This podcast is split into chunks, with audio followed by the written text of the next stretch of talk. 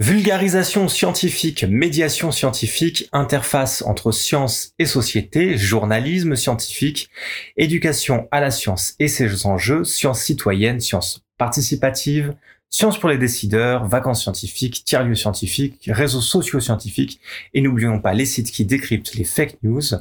Y a-t-il des différences entre tous ces concepts?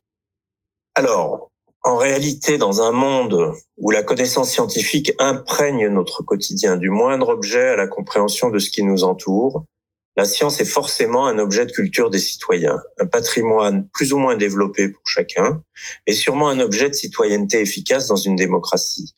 Mais le mot vulgarisation est parfois perçu comme un peu péjoratif, et pour certains scientifiques considéré comme une forme de dévalorisation de leur pensée et mode de travail. D'ailleurs, en anglais, on traduit ça plutôt comme une popularisation scientifique ou information scientifique populaire. Pourtant, quand Hubert Reeves parle de l'astrophysique, il fait rêver ceux que l'univers passionne. Ou quand le journal Epsilon nous dit qu'il s'adresse aux passionnés de sciences comme à tous les curieux sur tous les sujets scientifiques, il s'agit bien de vulgariser, rendre accessible ce qui fait le quotidien et l'actualité des scientifiques. Il y a du plaisir et de la fascination à comprendre, à se voir expliquer les connaissances sur les mécanismes en cours dans la nature, dans l'espace, dans la matière, dans nos corps et cerveaux.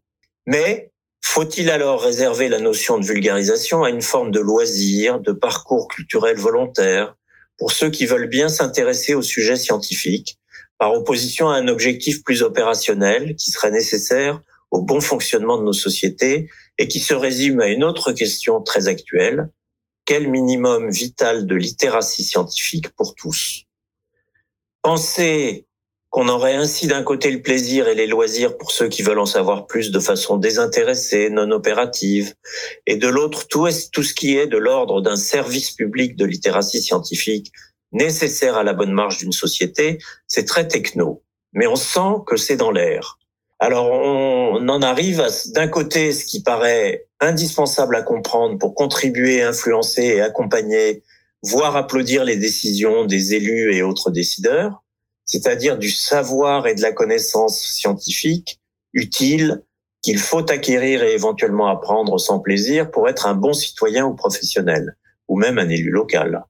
On fait de la sensibilisation, des éléments de langage, la formation continue qui pourrait même devenir plus ou moins obligatoire pour tous.